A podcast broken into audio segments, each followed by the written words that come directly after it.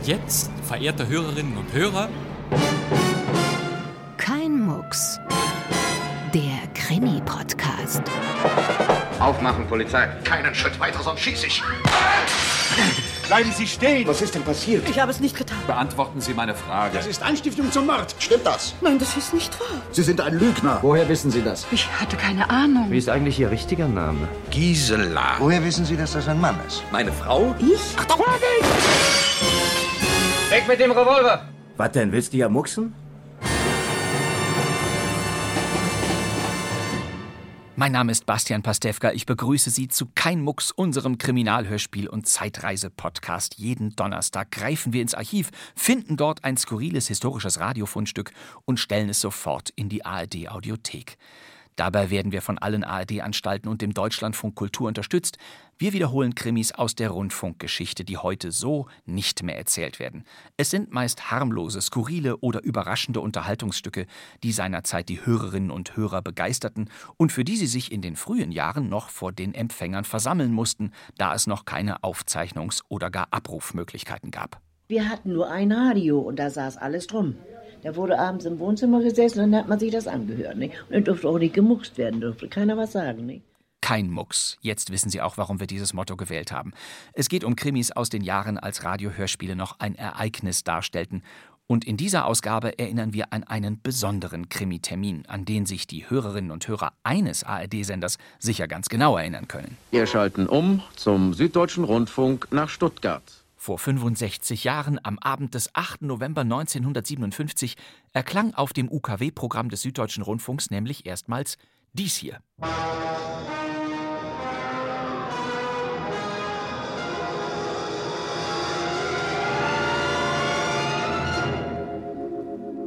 Aus Studio 13, unserem neuen Studio für Kriminalisten, das sich hoffentlich recht viele Freunde erwerben wird, hören Sie nun zu seiner Eröffnung ein Kriminalstück von Michael Brett, Das Todeshalsband. Der Süddeutsche Rundfunk leistete sich ein eigenes Studio für Kriminalisten, das legendäre Studio 13. Rund 700 Hörspiele produzierte der SDR zwischen 1957 und 98 in dieser Sendereihe, überwiegend Adaptionen amerikanischer, französischer oder allem voran britischer Stoffe. Aus Studio 13, dem Studio für Kriminalisten, hören Sie ein Kriminalstück von Francis Starbridge, der Fall Greenfield. Es wird ja oft gesagt, dass alles, was vor 60, 70 Jahren erzählt wurde, unendlich viel langsamer gewesen sei als heutzutage und sich speziell das Radio noch viel, viel Zeit gelassen habe. Nicht so hier. Aus Studio 13, dem Studio für Kriminalisten, hören Sie heute ein zu Beginn dieses Jahrhunderts in London spielendes Kriminalstück von Thomas Berg und John Mitchell bleibt Der Mann im Nebel. Ja, das haben wir hier nicht auf 1,5-fache Geschwindigkeit gestellt. Das war schon so. Im Studio 13 ging es schnell zur Sache. Die Krimis der 50er und frühen 60er Jahre waren selten länger als 40 Minuten. Schicken Sie gleich jemand rüber und einen Arzt. Es hat einen Unglücksfall gegeben. Ja, der Betreffende ist tot.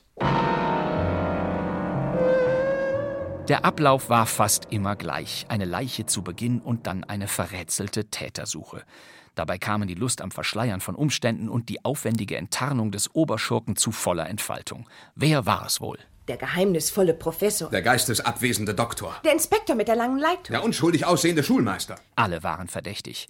Aber wenn der Mörder gefasst war und die Handschellen zuschnappten, erklang aus dem Stuttgarter Krimistudio meist ein kerniger Satz wie Denn was bei uns hier in England niemals verjährt, das ist Mord. Alles war möglich im Studio 13. Mord im Nebel, Mord am Kamin, am Telefon, am Fenster, an Bord. 1958 lief sogar mal ein Stück namens Mord in 35 Minuten und das dauerte nicht mal 34 Minuten. Manche Morde fanden in verschlossenen Räumen statt, sogar Gespenster wurden hin und wieder gesichtet und immer, immer wieder diese Fanfare.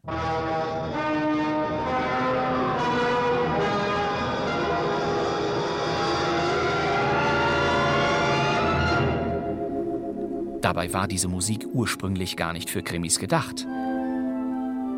Wenn man das Stück nämlich weiterhört, erkennt man, dass damit ursprünglich eine Weltraumgeschichte untermalt wurde. Der britische Film- und Fernsehkomponist Jack Beaver hatte der BBC diesen Spaceways-Titel Mitte der 50er als Soundtrack-Versatzstück für Science-Fiction-Filme paratgestellt. Und viele Jahre später wurde es in der Serie The Prisoner, die bei uns Nummer 6 hieß, noch einmal populär.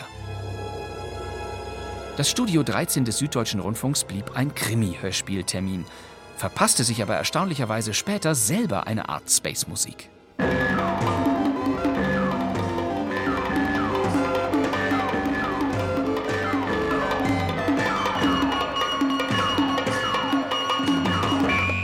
Aus Studio 13, dem Studio für Kriminalisten, hören Sie nun mit Siegfried Lowitz, Jürgen Prochnow und Jürgen Thurmann ein Kriminalstück von Michael Brett, Kopfjagd.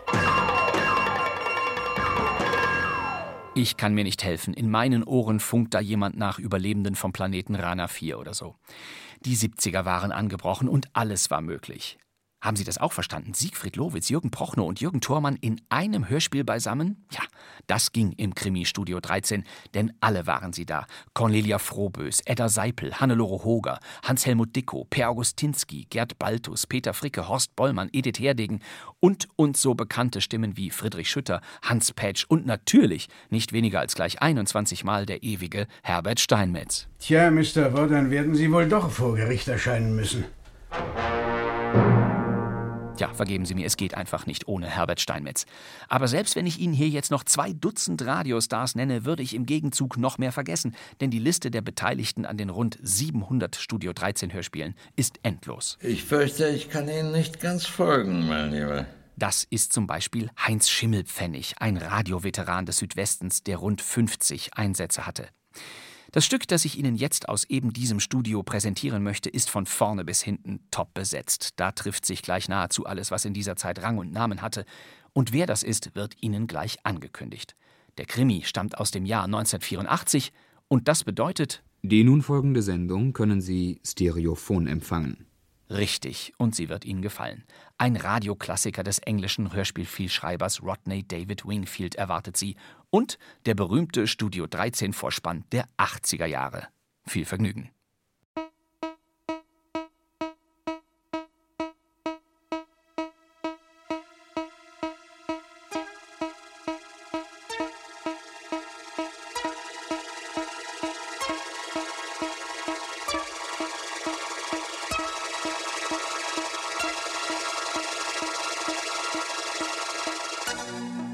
Studio 13, dem Studio für Kriminalisten, hören Sie nun mit Ute Christensen und Karl-Heinz Fiege, Gerd Hauke, Charles Renier und Heinz Schimmelpfennig in der Inszenierung von Dieter Eppler ein Kriminalstück von Rodney David Wingfield. Ein gespenstisches Spiel, das Sie in ein verwunschenes englisches Dorf entführen will. Haben Sie Mut? Dann kommen Sie mit zu einem Gruselgrab.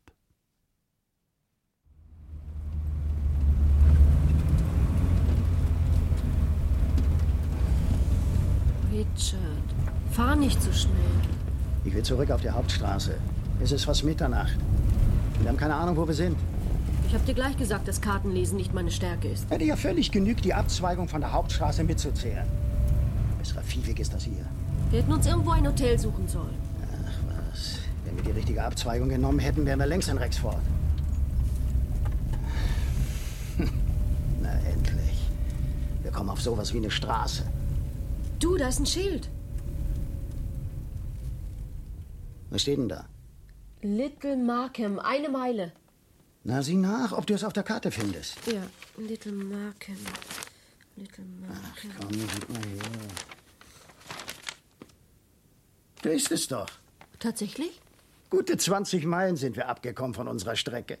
Hier. Hier hast du uns nach links geschickt. Das war der Fehler. Vielleicht gibt's in Little Markham ein Gasthaus, wo wir übernachten können. Hm. Offen haben die bestimmt auch nicht mehr.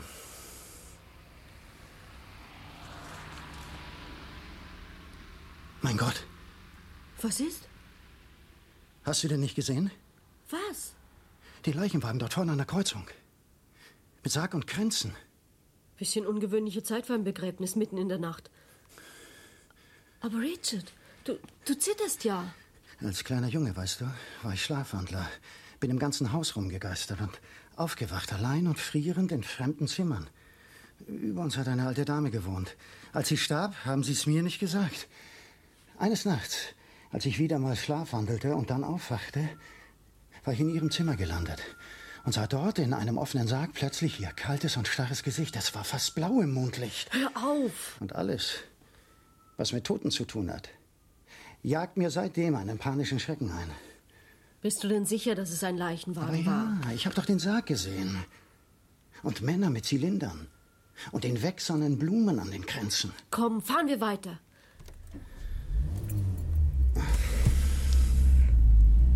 Aber bitte nicht wieder so schnell, ja? Ja, ja, ja, schon gut.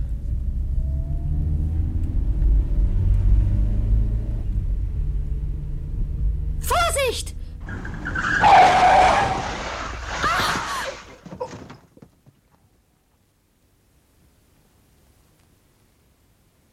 Oh. Mein Kopf. Sally. Sally. Sally. Sally. Fehlt dir etwas? Was, wa- was ist denn passiert? Ich musste bremsen, weil irgendein Tier über die Straße gelaufen ist. Wir sind in Schleudern gekommen. Hast du dich verletzt? Der Kopf, er, es tut mir weh. Lass mal sehen. Du hast ihn dir angeschlagen. Du blutest ja an der Stirn. Nur eine Platzwunde. Wir sind im Graben gelandet. Kommen wir wieder raus?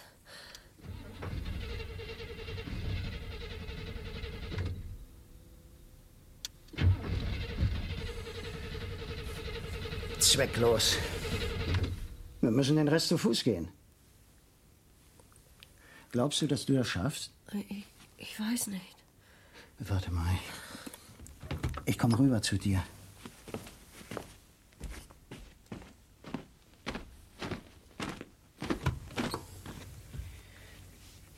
Hier. Nimm meine Hand.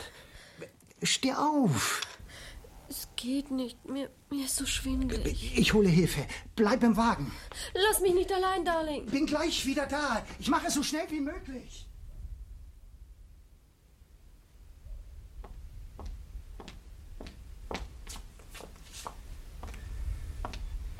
Kein Mensch mehr unterwegs. Nirgends ein Licht.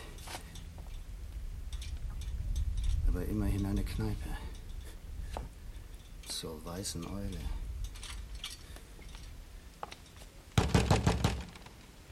Hallo? Hallo!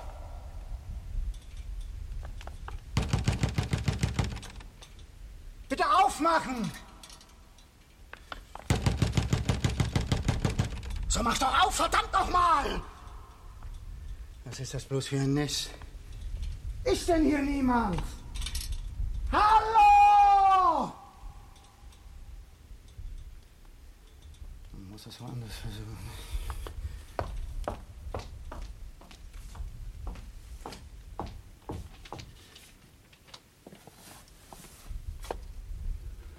Da ist ein Schild an der Tür.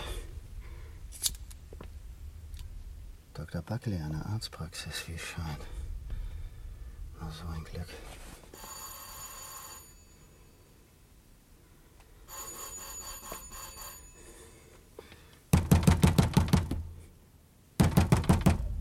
Sind denn hier alle taub?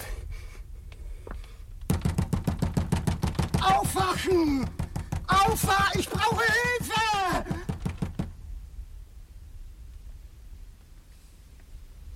Aber da ist doch Licht. Hinter den Bäumen. Es bewegt sich. Es muss also jemand da sein.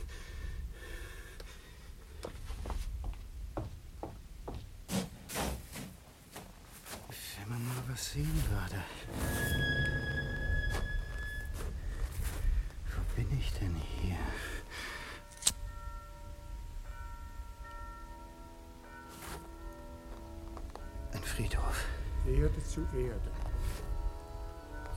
Nein. Nein!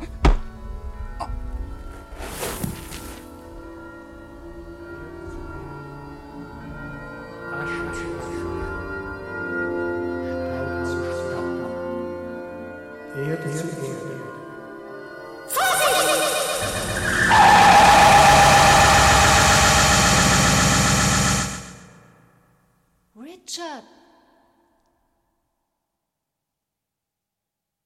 Richard!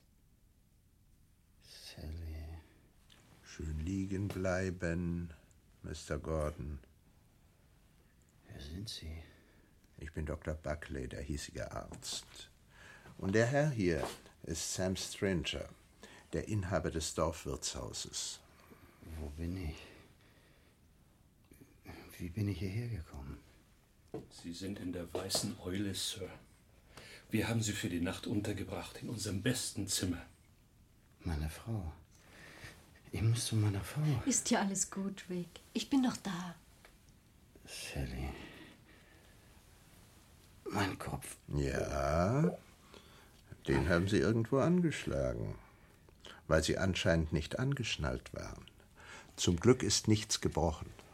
Ich weiß nur noch, dass ich Hilfe holen wollte. Und dabei sind Sie vor meinem Haus gelandet. Ich habe gedacht, Sie dreschen mir die Tür ein.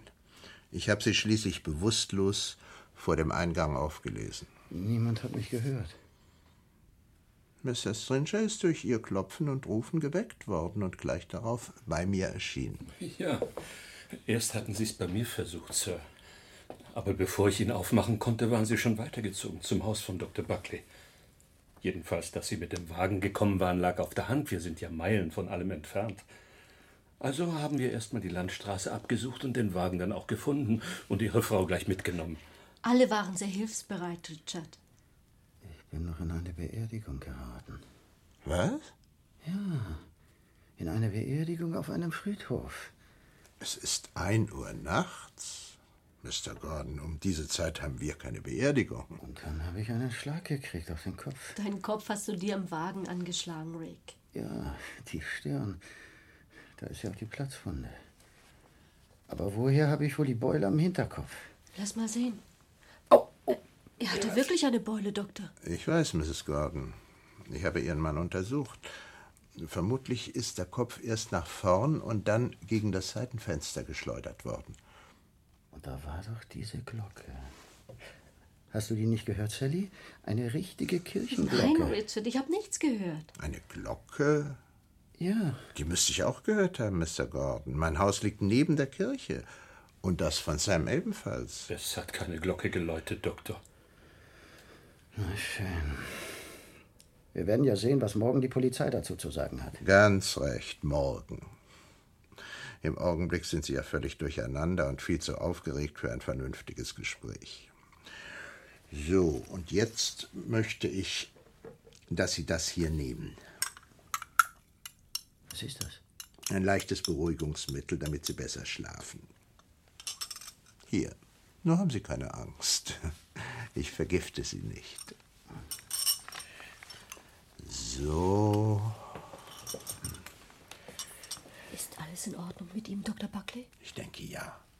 Er ist noch etwas benommen, aber das ist kein Wunder. Ein paar Stunden Schlaf ist jetzt das Wichtigste. Seine fixe Idee mit der Beerdigung ist mir trotzdem ein Rätsel. Kurz vor dem Unfall haben wir von Beerdigungen gesprochen und einem Erlebnis, das er mal als Kind gehabt hat, wissen Sie? Ach so. Ja, dann dürfte das die Erklärung sein. Ich komme morgen früh wieder vorbei. Wahrscheinlich denkt er da schon gar nicht mehr daran. Aber wenn Sie glauben, Sie brauchen mich heute Nacht noch einmal, bitte zögern Sie nicht. Sie wissen ja, wo ich zu finden bin. Was gibt's denn da zu flüstern? Nichts, Darling. Dr. Buckley will gerade gehen. Gute Nacht, Dr. Buckley, und vielen Dank. Ihnen auch, Mr. Stringer. Gute Nacht, Mrs. Gordon. Und sehen Sie zu, dass Sie selbst auch ein bisschen schlafen.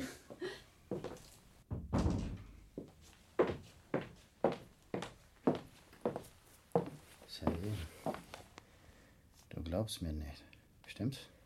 Aber natürlich glaube ich dir, Darling. Hm, Behandel du mich bloß auch nicht wie einen Idioten. Hast du nicht gesehen, was der Doktor getragen hat? Ja? Eine schwarze Krawatte.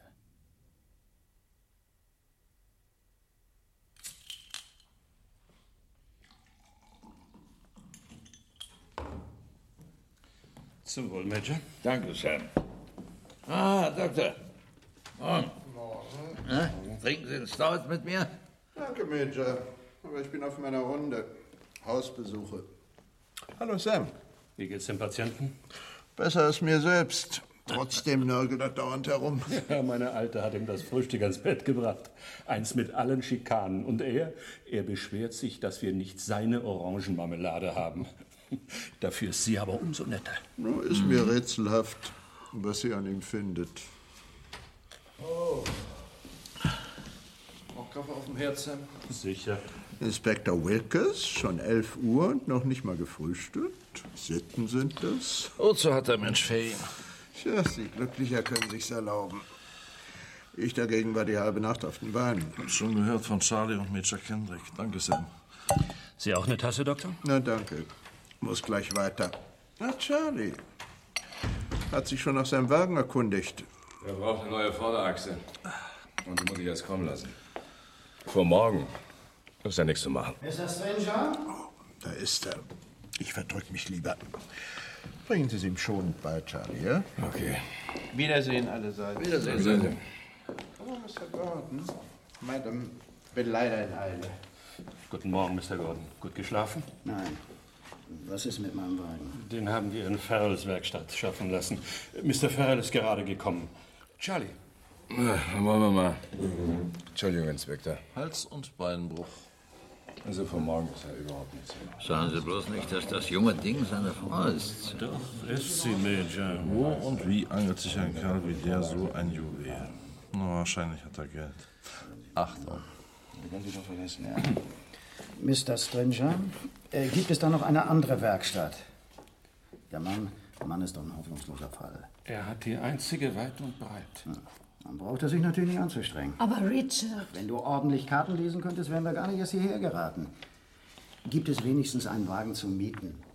Hey, der Herr will wissen, Charlie, ob du ihm einen Wagen vermieten kannst. Mit dem einzigen, der in Frage käme, werden gerade die Ersatzteile aus Pulten geholt. Mit anderen Worten, wir setzen hier fest.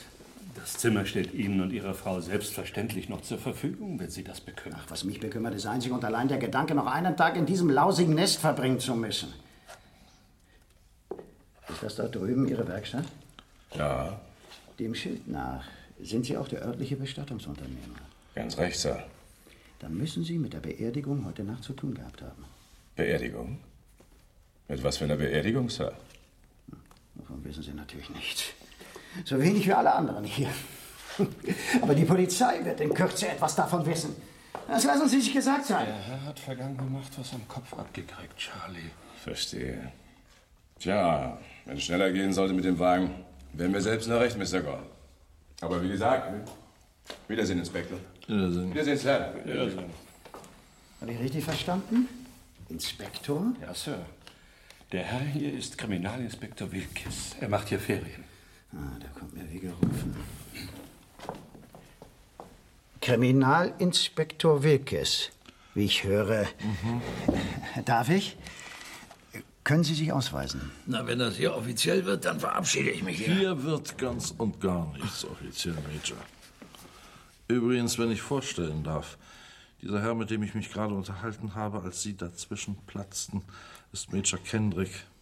Eine führende Persönlichkeit in unserer kleinen Gemeinde. Mann, Mann, Mann. Er versteht sich wie kein anderer aufs Schießen, Jagen und Fischen, schlägt jeden am Billardtisch und ist ein Meister auf dem Klavier. Sehr erfreut, Mr. Gordon. Spielen Sie vielleicht auch Orgel? Sie werden sich wundern, ja. Haben Sie vergangene Nacht die Kirchenorgel gespielt? Ich fürchte, ich kann Ihnen nicht ganz folgen, mein Lieber. Nein? Natürlich nicht. Na, ich verabschiede mich jetzt. Ich habe noch eine Kleinigkeit zu erledigen. Vielleicht um die Mittagszeit, Inspektor. Ne? Mr. Gordon? Ich hatte Sie gefragt, Inspektor, ob Sie einen Ausweis bei sich haben. Hab ich? In der Tat. Darf ich den mal sehen? Dürfen Sie nicht. Ich bin auf Urlaub, Mr. Gordon, und leiste mir eine wohlverdiente und überfällige Woche mit Fischen und Faulenzen.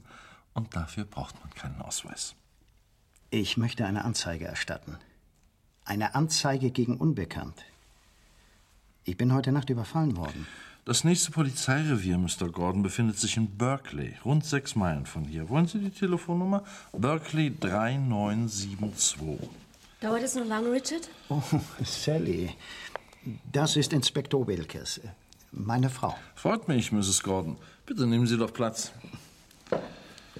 Auch ein Kaffee? Nein, danke. Sie sind Polizeibeamter? Ja, Kriminalinspektor. Und er weigert sich, mir zu helfen. Ach, davon kann doch gar keine Rede sein. Ich bin nur nicht imstande dazu. Von der Tatsache abgesehen, dass ich nicht im Dienst bin, sondern Urlaub mache, ist das hier nicht mein Revier. Ich habe hier keinerlei Amtsgewalt. Aber wenn Sie Anzeige erstatten wollen, weil Sie glauben, Sie sind Glauben? worden... Haben Sie die Boiler an meinem Hinterkopf gesehen? Ja, Sir. Ich habe aber auch Ihren Wagen in Charlie Farrells Werkstatt gesehen. Beulen, wo man hinsieht, nicht wahr? Bilden Sie sich Ihr Urteil immer so schnell? Sie haben mich überhaupt noch nicht angehört. Äh, äh, Gib mir eine Zigarette, Sally.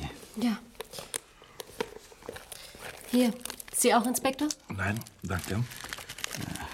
Hast du Streichhölzer? Mhm. Ja. Wo hast du denn dein Feuerzeug? Ach Gott, was weiß ich. Im Wagen wahrscheinlich. Also, ich möchte Ihnen jetzt mal erzählen, was sich vergangene Nacht abgespielt hat, Inspektor. Es ist mir bekannt. Little Markham ist schließlich ein kleines Dorf, wo alle alles wissen.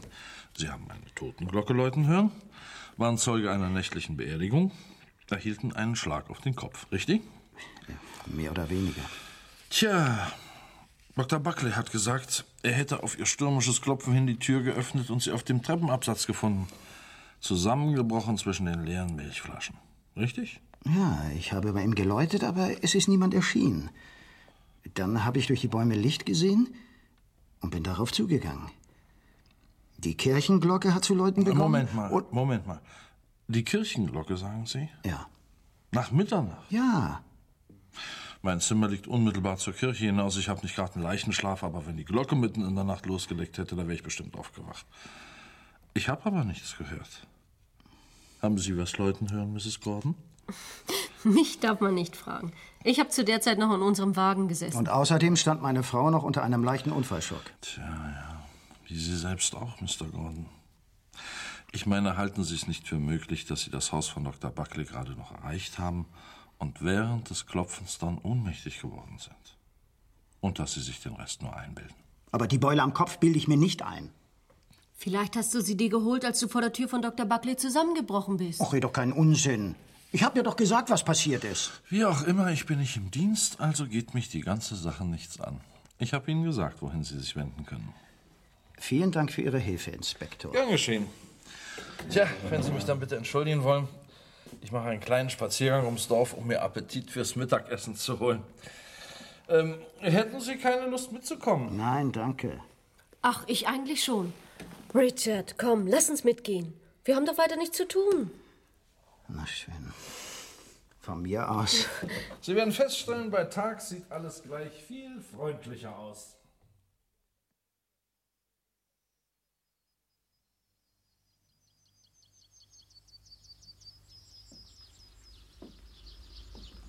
Ich muss schon sagen, es ist eines der schönsten Dörfer, die ich gesehen habe.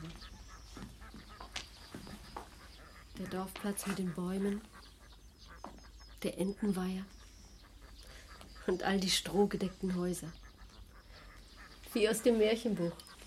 Oberflächlich hat das Ganze vielleicht einen gewissen Charme. Aber wie viel Primitivität sich darunter versteckt. Beziehungsweise Unberührtheit. Wie vor 100 Jahren. Unberührt vom sogenannten Fortschritt. Nun, wenn es gefällig ist, das Einkaufszentrum. Die zwei Läden? Ja, wozu denn mehr? Hier das Kolonialwarengeschäft und dort der Laden für alle sonstigen Bedürfnisse, samt Postamt. Muss herrlich sein, hier zu leben. So ruhig und friedlich. Sie haben recht, Inspektor. Bei Tag sieht das alles ganz anders aus. Ich fange schon an, mich zu fragen, ob er meine Fantasie nicht tatsächlich einen Streich gespielt hat. Da ist ja auch das Haus des Arztes. Und das Praxisschild. Daran erinnere ich mich noch ganz genau. Und der Pfad hier? Führt zur alten Dorfkirche. Können wir die besichtigen? Aber natürlich. Sie werden sehen, sie ist es wert. In Teilen noch äh, vornormannisch, glaube ich. Aber nageln Sie mich nicht fest, ich bin kein Kunsthistoriker. Bitte? Nach Ihnen. Das Tor. Durch dieses Eisentor bin ich heute Nacht gegangen. Oh nein, Richard, nicht. Oh ja, Richard, doch. Ich erinnere mich noch ganz genau an dieses Geräusch. Mr. Gordon, Die Gartentür von Dr. Buckley leidet ebenfalls unter Ölmangel. Nur Ihre Antworten kommen immer wie geschmiert, Inspektor. Und welche Erklärung gibt es dafür? Hier. Wie kommt mein Feuerzeug hierher? Das ist Ihnen gerade aus der Hosentasche gefallen, Mr. Gordon, als Sie Ihr Taschentuch rausgeholt haben. Sicher, Richard, ich glaube auch. Celia, auf welcher Seite stehst du eigentlich? Es hat heute Nacht stark getaut. Und hier ist noch Schatten. Wenn Ihr Feuerzeug die ganze Nacht hier gelegen hätte, dann müsste es feucht sein. Darf ich es mal haben? Bitte. Oh, Knochen trocken. Hier, fühlen Sie doch selbst. Ja, so gut. Vielleicht habe ich es in diesem Moment verloren. Das ändert aber nichts daran, dass ich heute Nacht hier gestanden habe. Hinter den Bäumen da drüben. Da hat sich der Trauerzug bewegt. Mit den Lichtern. Und dort? Dort muss das Grab sein. Er ist wie besessen. Ich mache mir richtig Sorgen, Inspektor. Ach, lassen Sie ihn. Besser, er überzeugt sich selbst. Na, Mr. Gordon? Ja. Ich verstehe das nicht. Hier, hier, hier ungefähr, da, da war eine Grube mit ausgehobener Erde daneben. Nichts als Gras und Herbstblätter, Richard. Vielleicht täuschen Sie sich ja nur hinsichtlich der Stelle. Aber ich bin ganz sicher, dass es hier war. In liebevoller Erinnerung an Francis Victoria Cook. Hm? Ach, der Grabstein hier. Francis Victoria Cook, gestorben am 15. Mai 1882 im Alter von vier Jahren und elf Monaten. Sie wird uns unvergessen bleiben. Der Herr gibt. Der Herr nimmt. Wenn ich eine Tochter hätte und ich würde sie so früh verlieren. Ich weiß nicht, ob ich das ertragen könnte. Kinder sind oft gestorben in jenen Zeiten. Deshalb hatten die Leute ja auch so viele. Wenn vier oder fünf starben, blieben immer noch ein paar am Leben. Sie sind kinderlos? Ja, mein Mann und ich Wovon fanden es für sprecht ihr? Nicht weiter wichtig, Richard. Sollen wir umkehren? Nein. Hat die Kirche eine Orgel? Naja, es gibt hier nur wenige Dorfkirchen ohne. Sie wollen mir einfach nicht glauben, Inspektor. Also gut, Mr. Gordon. Dann machen Sie Ihrem Herzen mal Luft. Was heißt schon Ferien? Sagen Sie mir, was Sie erlebt haben heute Nacht. Und wenn ich irgendetwas für Sie tun kann, dann werde ich das tun. Ich habe es nicht geschafft, jemand aus dem Schlaf zu trommeln. Obwohl ich Lärm gemacht habe für zwei. Erst war gar nichts zu hören. Nur Blättergeraschel. Dann sah ich Lichter hinter den Bäumen. Lichter, die sich bewegten. Und dann hörte ich leise die Totenglocke. Und eine Orgel. Plötzlich kam der Mond hinter den Wolken hervor. Es wurde mit einem Schlag hell wie am Tag. Ich sah schwarz gekleidete Menschen um ein Grab mit frisch ausgehobener Erde stehen. Und Kränze. Und eine Reihe polierter Särge. Ein Geistlicher sprach die Gebete Erde zu Erde, Asche zu Asche, Staub zu Staub. Und? Was und? Das war alles. In dem Moment bin ich niedergeschlagen worden. Und dann weiß ich nichts mehr. Bis zu dem Augenblick, in dem Dr. Buckley sich über mich beugte. In unserem Zimmer an der Eule. Sie haben von einer Reihe von Särgen gesprochen. Ja. Wie viele waren es? Das kann ich sagen. Davon sprichst du zum ersten Mal. Ah, ich erinnere mich auch jetzt erst wieder daran. Sie sagen, Sie hätten auch vor der Eule Ihr Glück versucht. Warum habe ich Sie da nicht gehört? Der Wirt hat doch Ihnen noch was zu trinken draufgebracht, bevor Sie ins Bett gegangen sind. Stimmt's? Na ja, ein Glas heiße Milch. Er hat was hineingeschüttet. Ein Schlafmittel. Aber ich bitte Sie, Mr. Gordon. Warum hätte Sam das tun sollen? Um Sie daran zu hindern, die gleiche Entdeckung zu machen wie ich. Ich hätte es sicher bemerkt, wenn mir ein Mittel eingeflößt worden wäre. Aber schön gut, bitte bleiben wir bei Ihrer Geschichte. Können Sie den Geistlichen beschreiben, der bei der Beerdigung amtiert hat? Er hielt den Kopf gesenkt. Ich habe sein Gesicht nicht gesehen. War er alt oder jung, groß oder klein? Keine Ahnung. In Little Markham gibt es nur einen Geistlichen. Dann wollen wir den doch gleich mal fragen.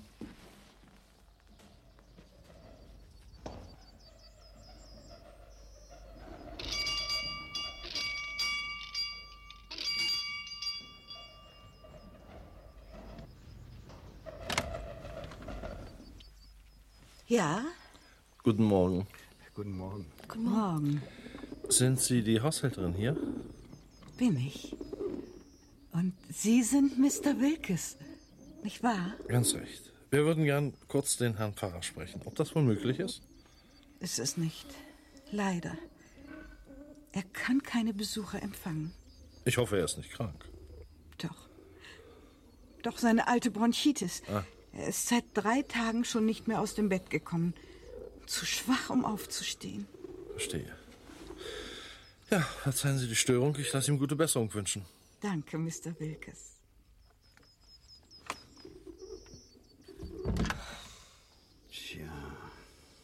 Tja, sieht nicht so aus, als wäre er imstande gewesen, heute Nacht bei einem Begräbnis zu sein. Wollen wir jetzt nicht umkehren, Richard? Du solltest dich ein bisschen ausruhen. Wer, wer ist der Alte dort? Mit dem Schubkahn und dem Besen. Das ist Albert Briggs, der Messner. Ist er hier auch der Totengräber? So ist es. Möchten Sie sich mit ihm auch unterhalten? Warum nicht? Aber Rick, kannst du die Sache nicht endlich ruhen lassen?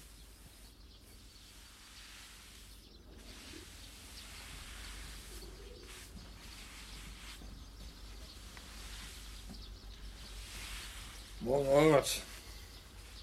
Tag, Mr. Wilkes.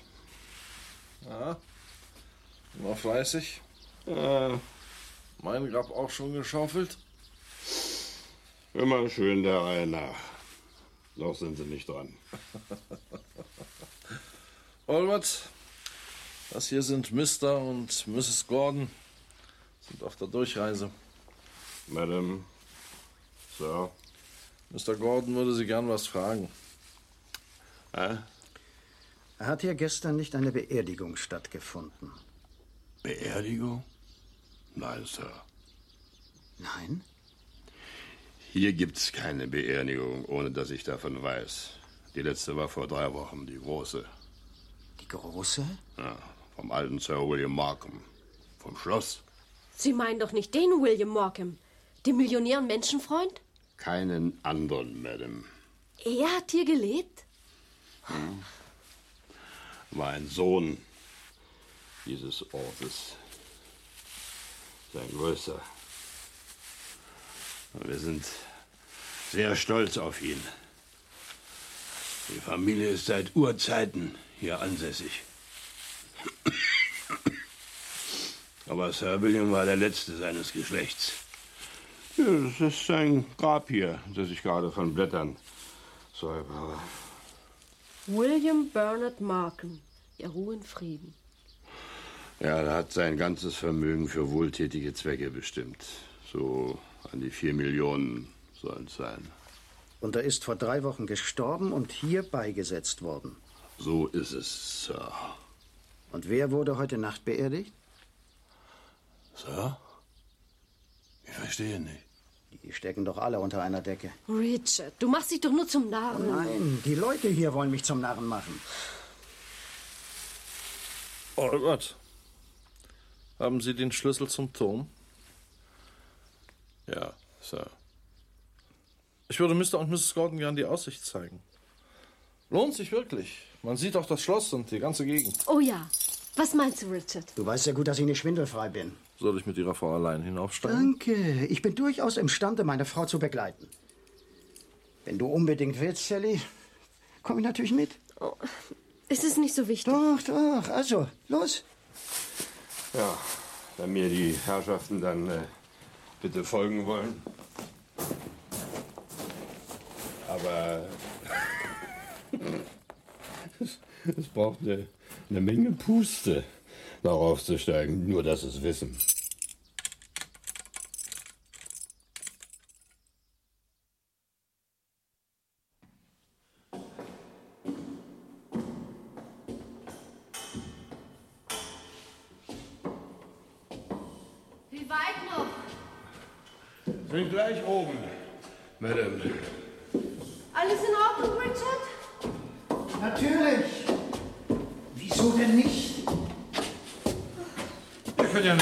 Pause einlegen.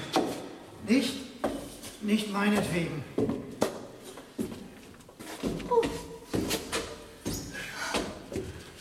So, da wären wir.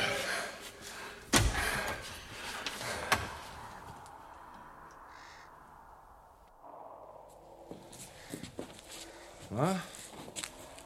Was sagen Sie? Einfach atemberaubend. Schau nur, Richard. Da, linke Hand. Zwischen den Bäumen. Das ist das Schloss der Markens. Darling, schau dir das an. Ja. Das ganze umliegende Land bis dort hinten zu dem Waldrücken gehört zum Besitz. Den Park und den Garten sieht man von nirgendwo anders so schön. Albert war übrigens Sir Williams Obergärtner. Ja, ja, ich, äh, ich hatte auch noch ein paar Leute unter mir. Wo ist denn Ihr Mann? Richard? Richard! Ich sehe mal nach.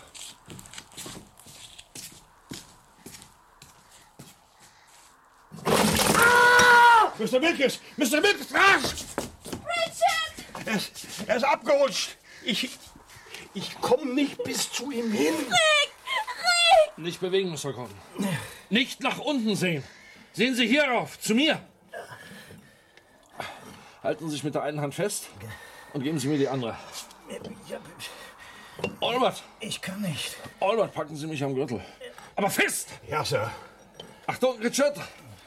Jetzt! Vorsicht! Nur noch ein paar Zentimeter. Festhalten, Albert. Ja. Ich habe seinen Arm. Richard, Sie können loslassen. Ja, Sie müssen sich abstemmen mit den Füßen. Sonst kann ich Sie nicht hochziehen. Ja. Das, das versuche ich ja. Aber Gleich haben wir es geschafft. So, Albert. Ja. Jetzt lassen Sie mich los und helfen Sie mir. ich, ich hab ihn. So. so. Richard! Richard! Bitte, bitte, Sally. Alles in Ordnung, Mr. Gordon? Ja, da, danke. Wie ist denn das nur wieder passiert? Mr. Gordon Ich hat... werde Ihnen sagen, was passiert ist. Er. Er wollte mich über die Brüstung stoßen. Was? Das ist doch nicht wahr. Doch! Nach all der Aufregung, Mr. Gordon, wollen wir Sie jetzt erstmal nach Hause bringen. Ich beschuldige diesen Mann des Mordversuchs. Schon gut, Sir. Ich werde der Sache nachgehen. Kann ich Ihnen helfen, Mrs. Gordon? Nein, es geht schon. Komm, Richard. Lass mich los. Ich komme schon allein zurecht.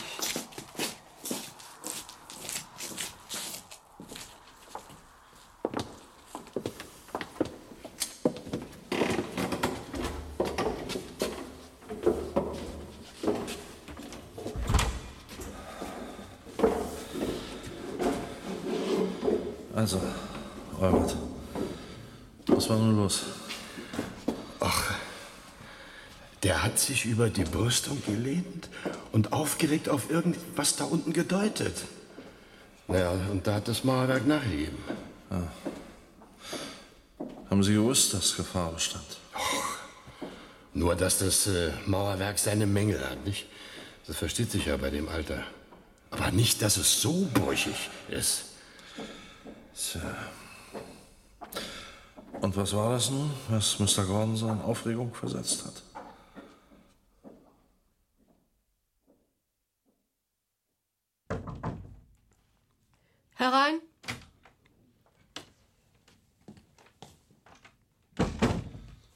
Hallo, Mrs. Gordon. Wie geht's Ihrem Mann? Es geht so, Inspektor. Dr. Buckley hat ihm ein Beruhigungsmittel gegeben. Haben Sie den Kerl vorhin verhaftet? Nein. Warum nicht? Ich habe ihn befragt. Und? Er sagt, Sie hätten aufgeregt nach unten gedeutet und dabei habe sich das Mauerwerk der Brüstung gelöst. Versteht sich, dass er das sagen würde. Nur ich. Ich bleibe dabei. Er hat mich gestoßen. Sein Wort steht gegen das Ihre. Dann lüge ich also. Nein, Mr. Gordon. Aber Sie befinden sich in einem überreizten Zustand, was sicher kein Wunder ist. Aber warum sollte der alte Mann dich denn umbringen wollen, Richard? Warum? Weil ich etwas gesehen habe, was man nur von dort oben aus sehen kann. Zwischen der Rückseite der Kirche und der Friedhofsmauer einen kleinen Haufen mit Kränzen. Unverwelkten Kränzen von jener Beerdigung, die angeblich doch gar nicht stattgefunden hat. Das hat er Ihnen wohl nicht gesagt. Nicht wahr, Inspektor? Doch, Mr. Gordon, das hat er und wir haben uns die Sache auch angesehen. Und? Ein Grashaufen vom letzten Mähen mit einigen verwelkten Blumen aus der Kirche obendrauf. Aber keine Kränze. Die hat er rechtzeitig beiseite geschafft. Und wenn?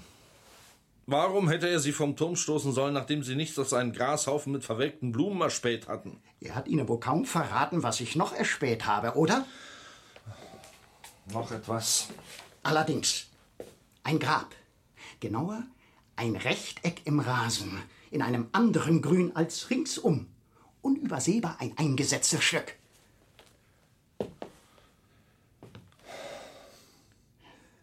Hören Sie, Mr. Gordon, ich habe gerade bei Farrell in der Werkstatt vorbeigeschaut. Ich bin wirklich der Meinung, je schneller Sie von hier wegkommen, desto besser. Sie bringen die Leute im Dorf durcheinander, sich selbst und Ihre Frau. Lassen Sie meine Frau aus dem Spiel. Farrell hat schnell gearbeitet, der Wagen ist fertig und Sie können sich wieder auf den Weg machen. Das wäre für meinen Mann im Augenblick wohl kaum das Richtige. Sehen Sie nur, wie seine Hände zittern. Sie selbst fahren nicht? Nein, leider. Wir werden noch eine Nacht bleiben und morgen früh fahren. Sagen Sie den Leuten. Ich werde Sie in Ruhe lassen. Vorausgesetzt, man lässt mich in Ruhe.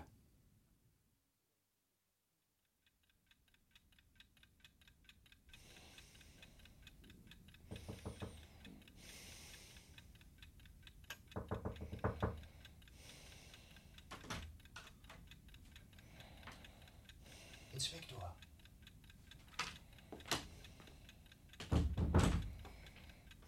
Inspektor Wickes. Inspektor. Hä? Äh. Oh. Mr. Gordon. Sie? Was, was ist denn? Ich gehe noch mal auf den Friedhof. Graben. Was? Wie viel Uhr ist es denn überhaupt? Drei Uhr nachts. Wann sind Sie übergeschnappt? Ich habe zwei Schaufeln in Sams Geräteschuppen gefunden. Und ich werde herausfinden, was sich unter dieser Grasstelle verbirgt. Mein Gott, nochmal, Sie können doch nicht einfach einen Grab öffnen. Dazu brauchen Sie eine gerichtliche Genehmigung. Wieso? Wenn doch niemand dort begraben worden ist? Ich dachte, Friedhöfe und so weiter sind für Sie ein Horror. Was ich vorhabe, kostet mich auch große Überwindung. Aber was sein muss, muss sein. Wenn ich mir alles nur eingebildet habe, bin ich verrückt. Das ist klar. Also muss ich mir Gewissheit verschaffen. Und ich mach's auch allein. Aber lieber wäre es mir, Sie als Zeugen dabei zu haben. Als Zeugen. Wozu denn dann zwei Schaufeln? Tja, wozu? Also? Jetzt mache ich erstmal eine Zigarette. Auf dem Tisch dort liegen welche.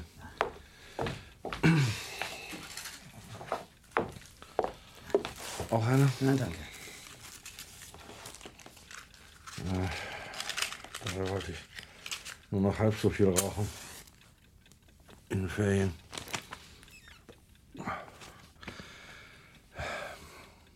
Ich will Ihnen ehrlich sagen, Mr. Gordon, dass mir eine Menge an Ihnen nicht gefällt. Aber Sie sind eisern und haben Mumm, das muss man Ihnen lassen. Die meisten an Ihrer Stelle hätten schon längst die Flinte ins Korn geworfen. Das kann mich meinen Job kosten. Ist Ihnen das klar? Kommen Sie mit? Mit meinem Schlaf ist sowieso vorbei. Werfen Sie mir mal meine Hose rüber.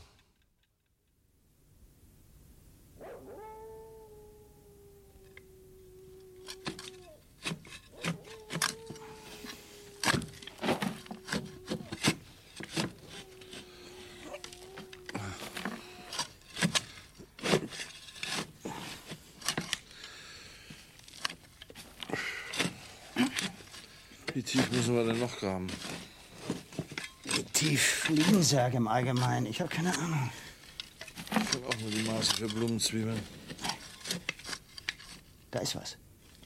Wo ist die Taschenlampe? Hier. Können Sie da noch etwas Erde wegkratzen? Ja, Moment. Ja. Das ist ein Sarg. Ein neuer dazu. Man riecht noch den Lack. Da. Was denn schon wieder? Daneben. Daneben erscheint noch einer zu sein. Und darunter sind vermutlich noch mehr. Ich glaube, ich muss mich bei Ihnen entschuldigen, Gordon. Das geht für mehrere Leute hier. Da. Da kommt ein Messingschild zum Vorschein. Ist ein Name drauf? Nein? Ohne. Tja, wir werden den Deckel abnehmen müssen. Wohl oder übel. Ich habe einen Schraubenzieher dabei. Kompliment. Sitzen wenigstens noch nicht fest. So. Psst. Was ist? Ich dachte, Geräusch gehört. Muss mich getäuscht haben. Und das alles im Urlaub. Ich bin um Jahre gealtert. So. Jetzt können wir ihn abnehmen.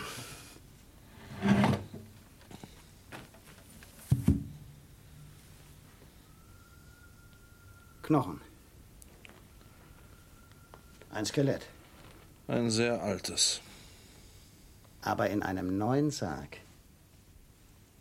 Und heimlich beigesetzt.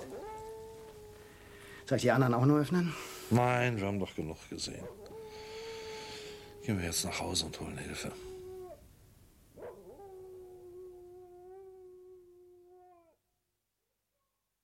Richard! Richard! Richard! Richard! Ja? Wo warst du denn um Gottes Willen? Ich, ich wache auf und das Bett neben mir ist leer. Wir haben das nur in meiner Einbildung existierende Grab ausgehoben. Wir? Inspektor Wekes hat mich begleitet. Er telefoniert gerade. Wir haben vier Särge entdeckt. Funktioniert nicht, das verdammte Ding. Oh, Mrs. Gordon. Sie haben niemand erreicht? Nein. Bemühen Sie sich nicht weiter, Inspektor. Sam, haben wir Sie geweckt? Nein. Ich habe Sie und Mr. Gordon das Haus verlassen sehen Richtung Friedhof.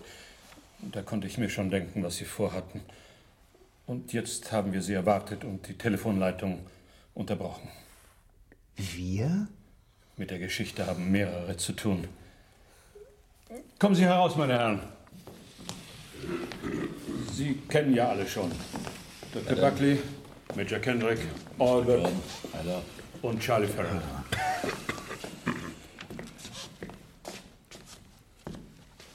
Ja, wir sind Ihnen eine Erklärung schuldig, Mr. Gordon. Aber der Inspektor sollte besser weghören. Das ist etwas zu viel verlangt, wenn hier ein Verbrechen begangen worden ist, wie es scheint. Das ja. Und nicht nur eines. Doch vor langer Zeit. Vor sehr langer sogar. Vor einem halben Jahrhundert. Als Sir William so um die 30 war. Sir William Markham? Ja, Mrs. Gordon.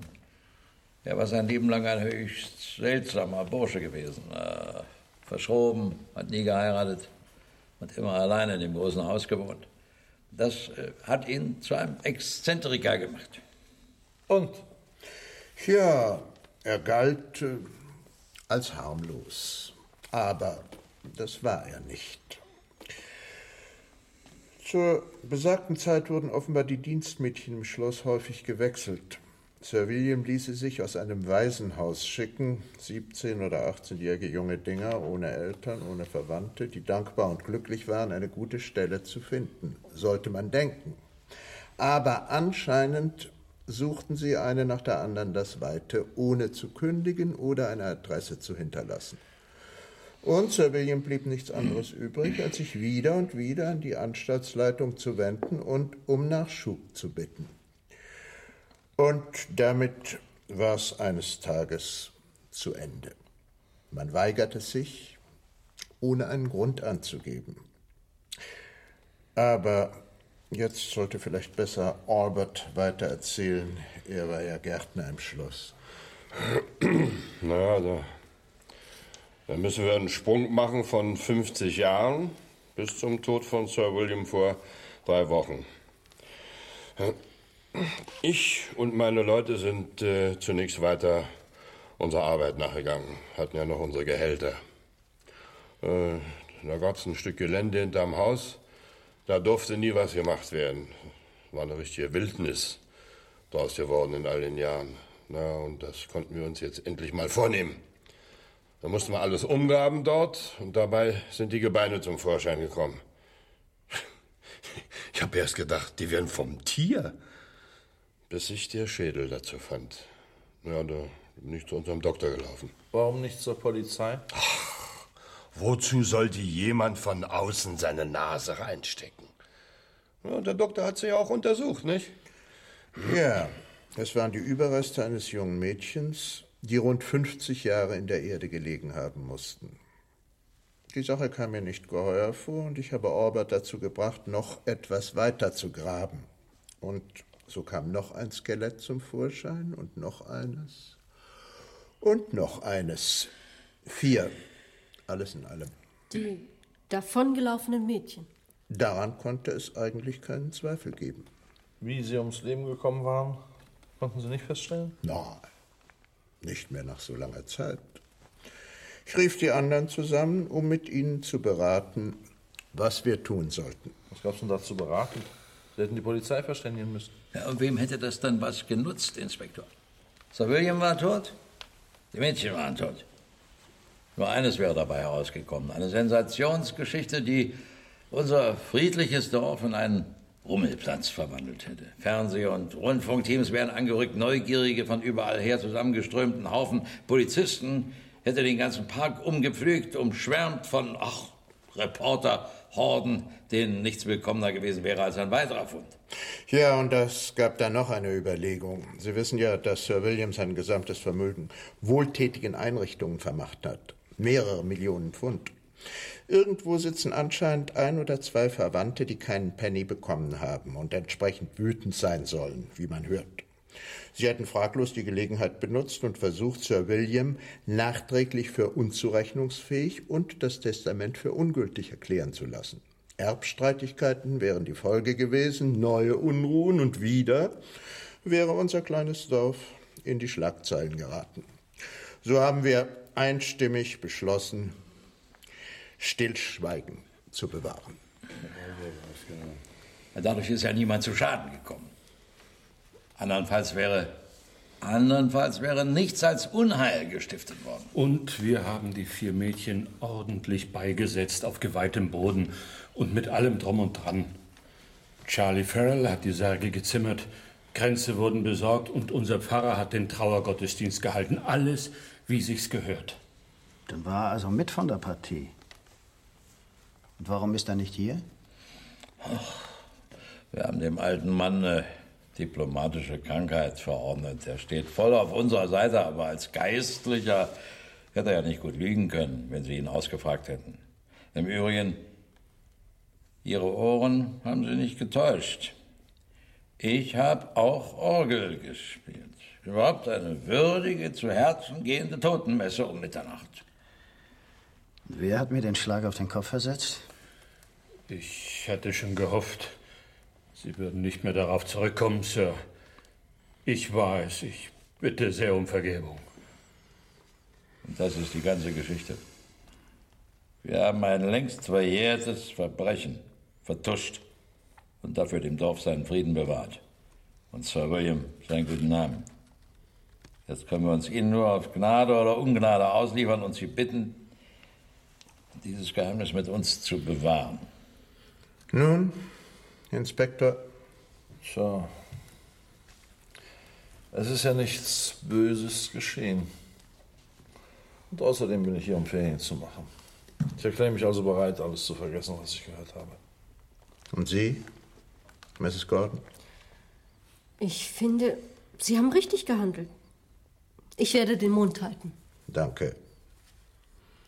Sie auch, Mr. Gordon? Ich. Ich werde die zuständigen Behörden über die Angelegenheit voll informieren. Und von Ihnen erwarte ich das Gleiche, Inspektor. Man hat mich vergangene Nacht überfallen. Man hat mich einen Lügner genannt und mich als Narren hingestellt. Und man hat mir selbst Anlass gegeben, an meinem Verstand zu zweifeln. Und da sagen Sie, Inspektor, es sei nichts Böses geschehen? Gegen diesen Mann erstatte ich hiermit in aller Form Anzeige wegen versuchten Mordes. Gegen Albert? Den Gärtner? Gegen mich, Sir? Gegen Sie, Mr. Briggs. Sie haben versucht, mich vom Kirchturm zu stoßen. Und Sie, Inspektor, haben Ihre Untätigkeit damit gerechtfertigt, dass ihm das Motiv gefehlt habe. Jetzt kennen wir es. Ich hatte zu viel herausgefunden. Ich schwöre es Ihnen, es, es war ein Unfall. Mein Wagen ist noch fertig, Mr. Farrell. Ja, Sir. Gut. Dann werden wir jetzt unsere Sachen packen und fahren. Bevor sich hier noch weitere Unfälle ereignen. Komm, Sally. Und Sie, Inspektor, nehmen Sie bitte zur Kenntnis, was ich gesagt habe. Es bleibt dabei.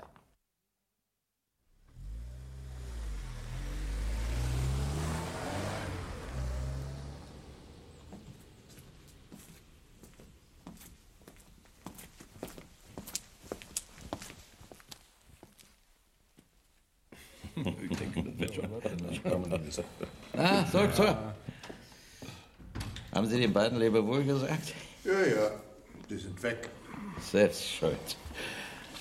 Ja, es war noch reichlich früh, aber ich könnte jetzt ein Whisky vertragen. Ja, ich auch. Sie würden nicht kurz die Bar aufmachen, Sam? Hm? Wenn uns der Herr Inspektor nicht verpfeift. Nehmen wir den Inspektor wieder auf. Hat ja doch nichts genützt. Schade, Jack, dass du es nicht nötig hast, dir dein täglich Brot zu verdienen. Hättest gar keinen schlechten Polizisten abgegeben. Alle Whisky? Ja, sicher. Aber nur. Na dann, auf Kosten des Hauses. Äh, Kinder haben die beiden keine. Nein.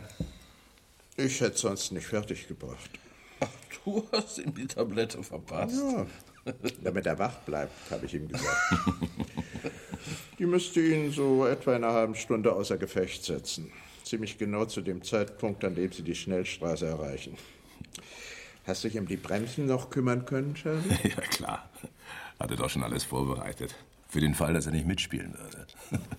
Nur gut, dass unser Padre nicht dabei war. Das hätte er nicht mal mitgemacht. Aber was für eine Wahl hatten wir? Hm? Eben. Das musste wohl sein. Schenk uns noch einen Eins, Sam, meine Runde.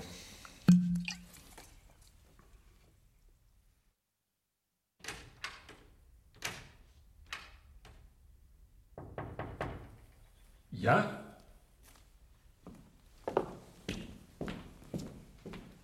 Augenblick. Was ist? Polizei. Verzeihen Sie die frühe Störung. Hat bei Ihnen ein Ehepaar Gordon übernachtet? Allerdings, Sergeant. Bitte kommen Sie rein. Danke.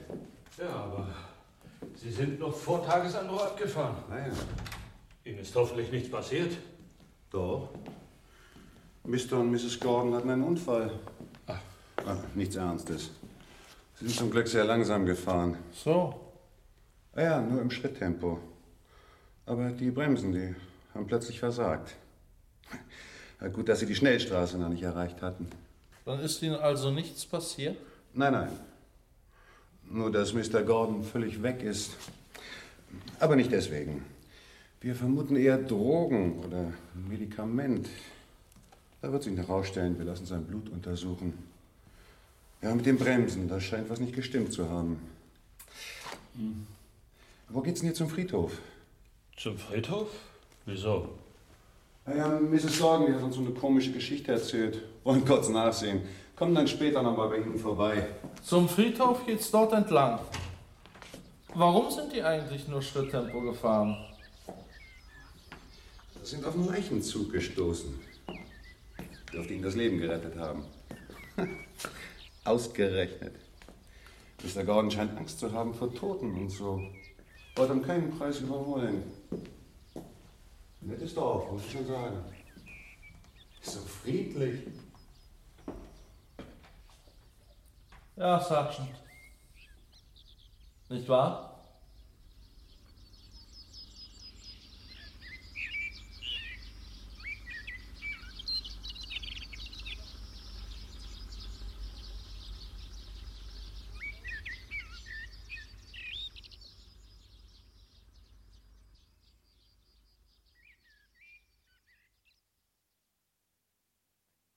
Ein Gruselgrab. Es wurde geöffnet und sein Geheimnis gelüftet in dem Kriminalstück von Rodney David Wingfield, das wir heute aus Studio 13 brachten. Mit Karl-Heinz Fiege und Ute Christensen als Richard und Sally Gordon, Charles Renier als Dr. Buckley, Gernot Duda als Sam Stringer, Heinz Schimmelpfennig als Major Kendrick, Gerd Hauke als Jack Wilkes, Gerd Andresen als Charlie Farrell, Anfred Krämer als Albert Briggs, Egon Schäfer als Dorfpfarrer, Lilo von Plüskow als dessen Haushälterin und Walter Kreie als Polizist. Ton und Schnitt Walter Joost und Angelika Haller, Regie Dieter Eppler. Und dieses Hörspiel lief erstmals am 26. November 1984 im Süddeutschen Rundfunk.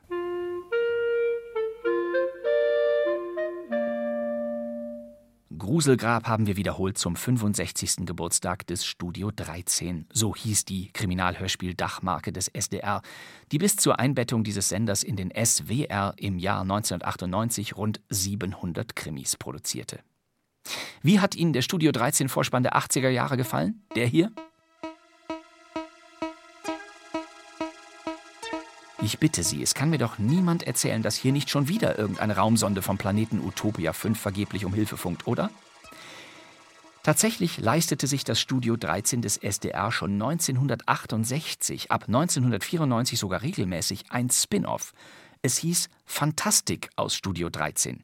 Titel wie Imago, die Geschöpfe des jüngsten Tages, Das gestohlene Gesicht oder mein Favorit Brille fatal versprachen Blicke ins Paranormale und Übernatürliche was hier im Krimi-Podcast natürlich keinen Platz hat. Oder?